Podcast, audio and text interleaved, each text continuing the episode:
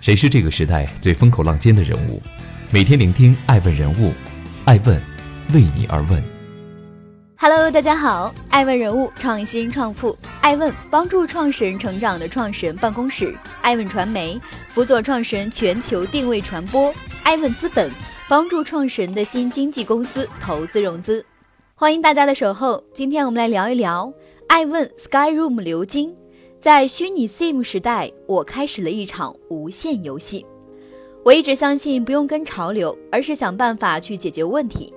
你如果能够找到一个别人没办法解决的问题，你能解决，并且可以把它变成一个产品或服务进行售卖，这样的公司才会真正生存下来。来自于刘晶 Skyroom 创始人。第一次见到刘晶是在一个月前北京的一场会议上。他的发言是关于未来网络世界的构想。他提到，现在全世界的网络覆盖还太少太少，依靠运营商一张一张卖 SIM 卡解决不了本质问题。我们太习惯于被 SIM 卡支配了，离开那张电话卡，好像就被移动互联网抛弃了一样。刘基说这句话的时候慷慨淋漓。我们好奇他的设想，更好奇他的解决方案，于是有了在爱问演播室的这次采访。二零零六年，在美国积累了两次创业经验的刘晶，正在研发手机的 VoIP 软件。一年后，乔布斯在那场震撼世界的发布会上，历史性的将一个可触摸的 iPod、一个移动电话和一个上网设备合二为一，发布第一代 iPhone。看着 iPhone 和 Apple Store 的崛起，刘晶意识到，通讯服务将不再是独立的技术通道。而是生长在网络数据上的一根树枝。二零零八年四月，北京、上海、天津、沈阳、广州、深圳、厦门和秦皇岛八个城市开始正式启动三 G 社会化业务测试和试商用移动互联网和试用商。移动互联网在中国步入了全新的时代。那一年，刘星回到深圳，他要做一件别人看来从未做过的事。欢迎继续聆听《守候》。爱问人物，创新创富，追踪热点动态，挖掘创富故事。爱问每日人物带您探索商业新知。欢迎继续聆听《守候爱问人物》，爱问人物创新创富。虚拟 SIM 卡将引发一场破壁之战。我看到未来的世界是网络数据的世界，其中最关键的就是网络覆盖。缺了网，人立刻就会和这个世界断了。早在十几年前，刘金就已经对坐在互联网这艘巨轮上的世界有着清晰的判断。虚拟 SIM 卡是刘金在看到未来世界之后，决意要为这艘巨轮打造的推进器。在移动互联网时代，SIM 卡绑定的那个号码已经越来越不重要。尽管在过去几十年中，人们曾经视 SIM 卡如自己的 ID 一样重要，但现在它提供的网络数据服务才是人们生活中必不可少的。各大运营商兜售自己的方式也不再是靓号和信号，而是转为叫卖极速上网和低廉的网络资费。全世界有八百多个网络运营商，每个运营商都想把自己的 SIM 卡卖给你。刘军说，他问过大大小小的运营商几十家，美国的、中国的、印度的，但得到的答案都差不多：不卖卡怎么挣钱？运营商各自为战。他们尽其所能地把用户圈在自己的网络里面，谁能圈住最多的用户，谁就能赢。他们既想用网络来留住用户，又害怕失去用户。二零零七年，在硅谷从事了多年通讯工作的刘金拜访了一圈他的客户和合作伙伴之后，他发现没有一家企业能提供一个打破运营商网络壁垒的技术解决方案。那个瞬间，他意识到机会来了。我认为这种以 SIM 卡提供万物互联的方式，以后肯定需要改变。我跟团队讨论怎么能够做一个独立公开的网络服务平台，完全通过软件的方式来解决所有设备连接上网的问题。当时就有了一个想法，叫虚拟 SIM 卡，把一个 SIM 卡给它虚拟化、软件化，让所有的设备厂商和用户，甭管在哪儿，只要周围有网，他们就可以用。因为自己的这个想法，刘晶创办了 Skyroom。道理说起来简单，但 Skyroom 的研发团队却已经为此花了近十年的时间。每一个环节都不容易，比如说怎么设置一开机，绕过 SIM 卡先搜索周围的信号，把信号传过去，找到一个可以调配的虚拟卡来注册，诸如此类的细节。谈到研发过程和产品落地，技术出身的刘晶对我们讲述了许多，就像在描述自己的孩子是如何从咕咕落地的婴儿长成了翩翩少年。不过这些都还不是最难的。在刘晶看来，真正要想实现这个技术的应用，一定要对终端进行底层改造。幸运的是，Skyroom 得到了全球著名 IC 设计厂商联发科的支持。联发科所有的 4G 芯片都支持和内置了 Skyroom 的技术。现在，高通和其他芯片厂商也向他们抛来了橄榄枝。吴晓波曾说。人们只有打破一切既有的壁垒，才能真正有所创新。从更广泛的意义上来看，创新是企业家参与社会建设的一种方式。刘金就是走在这条创新路上的一个。从发现问题、提出想法，到带着团队将想法落地，每一个专利和每一次创新，它都是在一点点打破社会中已经形成的某种壁垒，打破运营商他们之间的。藩篱其实是一个很重要的一个改变和创造。那对于他们来说，他们怎么看待我们的这样的公司、我们的产品呢？因为我跟运营商，呃，交流了很多关于这方面。呃，我先说一下运营商的这个商业模式。一般一个国家都有好几个运营商。第一竞争呢，就是竞争这个资本。你看谁有钱可以搭基站。你看，所以每一个运营商呢都很很贵。运营商的成本已经回来了以后，他们最大的开销就是获客成本。因为打价格战，因为市场竞争，大家呢其实都在互相抢用户。今天你便宜我到你那儿去，明天他便宜到他那儿去。OK，所以整个的运营商，我认为这个商 business model 是有巨大的问题。一个是对用户其实不好，我在这儿因为便宜我买了，可是呢一到那街那边就不能用了。因为这个小运营商覆盖不了，OK，我又没有办法很容易的换到大运营商。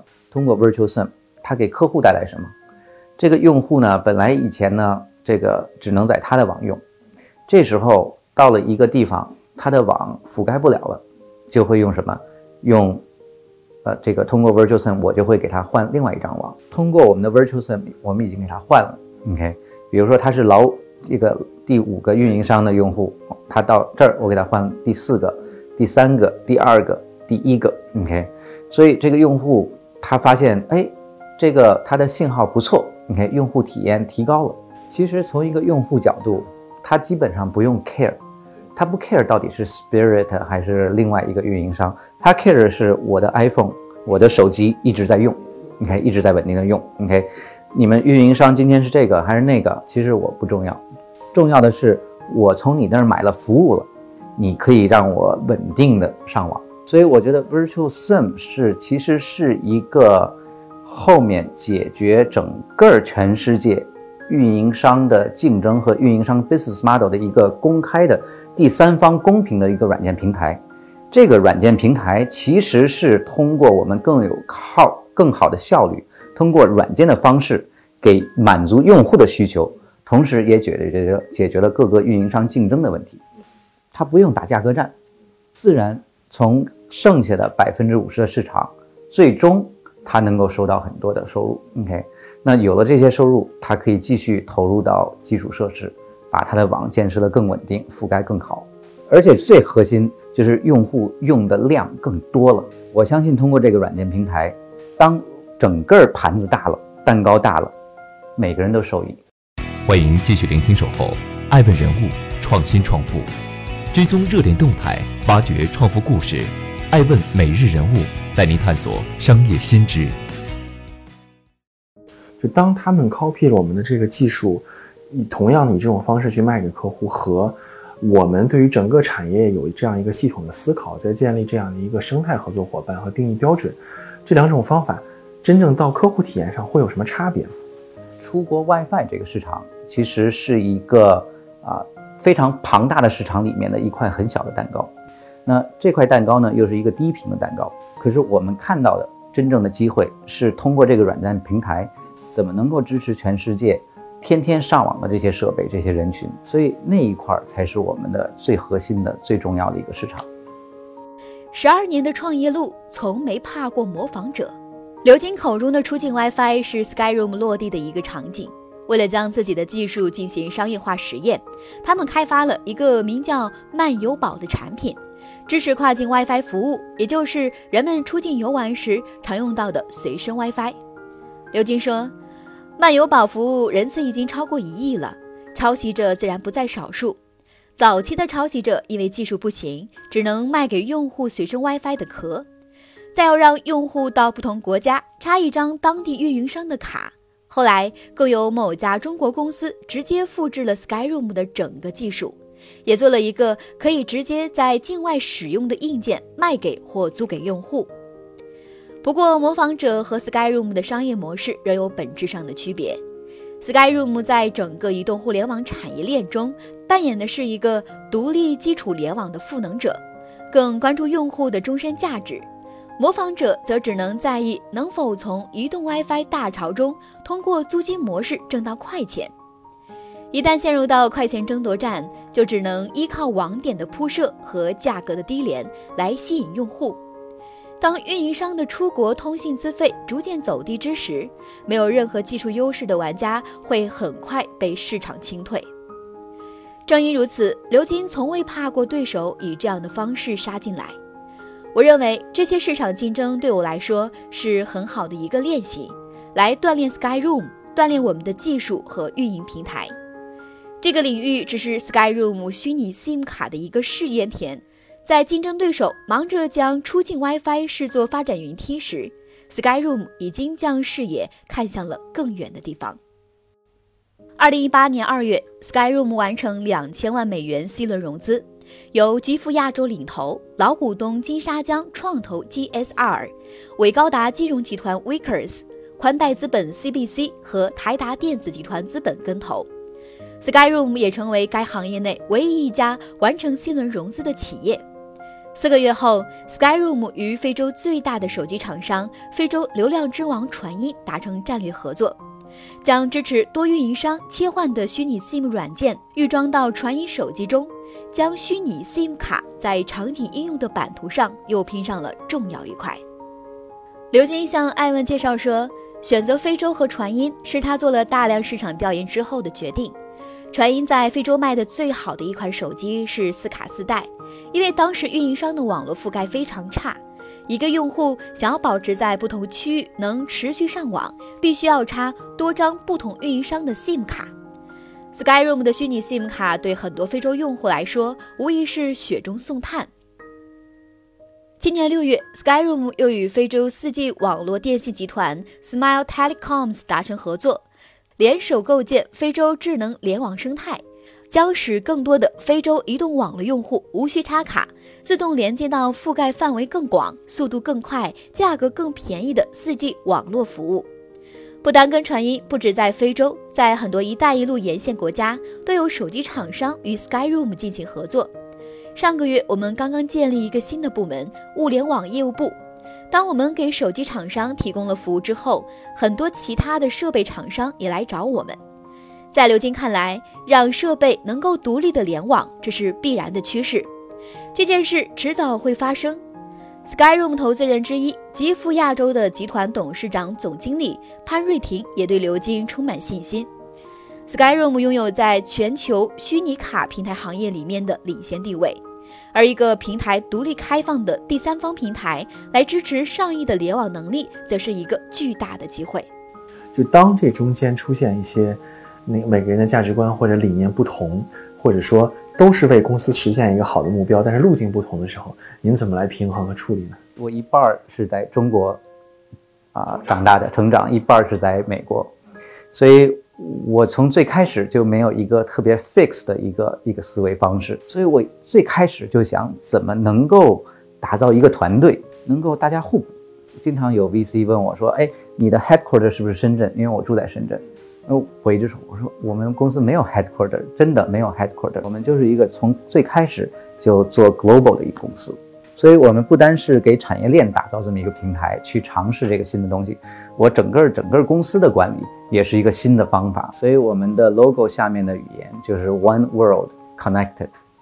欢迎继续聆听《守候爱问人物创新创富》，追踪热点动态，挖掘创富故事。爱问每日人物带您探索商业新知，打破藩篱，最终是实现共赢。更大的未来就是抹平应用、手机运营商之间的藩篱，让用户得到最佳的体验，让服务提供各方都能获益。在刘金的构想中，Skyroom 只是搭起一个非常公正和开放的平台，让企业链上的所有玩家、运营商、设备商、终端应用用户，都可以依托在这个平台，长出各种奇妙的花朵，创造性的增加多边共赢的可能性。传统模式的商业逻辑是用户付费，运营商提供网络，用户使用不同的终端和应用。而当网络壁垒消失之后，这个逻辑从本质上就可能发生改变。终端应用开发商加用户共同付费，到虚拟 SIM 卡完成对运营商网络进行分布式排列，再到用户使用不同的终端应用。当网络不再被切割成一个个独立的卡扣。而是真正成为这个链条上的一个服务要素，网络也就回归到它最原本、最纯粹的介质功能。刘晶认为，越来越多的 App 可以从用户获利了，比如美团、抖音。可这些 App 和用户中间一个很难跨越的壁垒还是网络。如果用户没网络或没付流量费，App 和用户就切断了。一个开放流量平台可以让 App 来自由选择怎么通过网络来拉动新用户或维护老用户，给获取用户的方式带来了新的突破。根据2019数字报告显示，全球网民超过43亿人，但无论这43亿想上网做什么，都要先克服固有的底层逻辑对他们的制约。应用和用户之间总有两个门槛，一个门槛是设备厂商。无论腾讯发展多少游戏，用户用户总需要手机才能玩。另一个是用户都需要支付给运营商一笔网络费用。当我们提供了一个软件平台，是软件开发商能够在不同的场景找到不同的用户，来实现它的商业目的。这个改变不仅可以大大增加网络的使用量，也让更多以前付不起网络费用的用户可以上网，可以使用各种软件。我相信这个改变必然会发生，制约和边界不应总是横亘在那里。詹姆斯·卡斯在《有限和无限的游戏》一书中这样写道：“这个世界上有两种游戏，一种是有限的游戏，一种是无限的游戏。所有的有限游戏都是以取胜为目的，看谁能够更快地到达终点；无限游戏则是以延续游戏为目的，看不到边界，也不需要边界。”无限游戏期待传奇性。刘晶说：“不知道自己和 Skyroom 有没有机会成为传奇，但归根到底，他只想做一件事，让更多人更好的上网。一切都源自于这个初心。未来，Skyroom 还将为此不停的努力。”艾问是我们看商业世界最真实的眼睛，记录时代人物，传播创新精神，探索创富法则。微信搜索“爱问人物”公众号，查看更多有趣又有料的商业故事。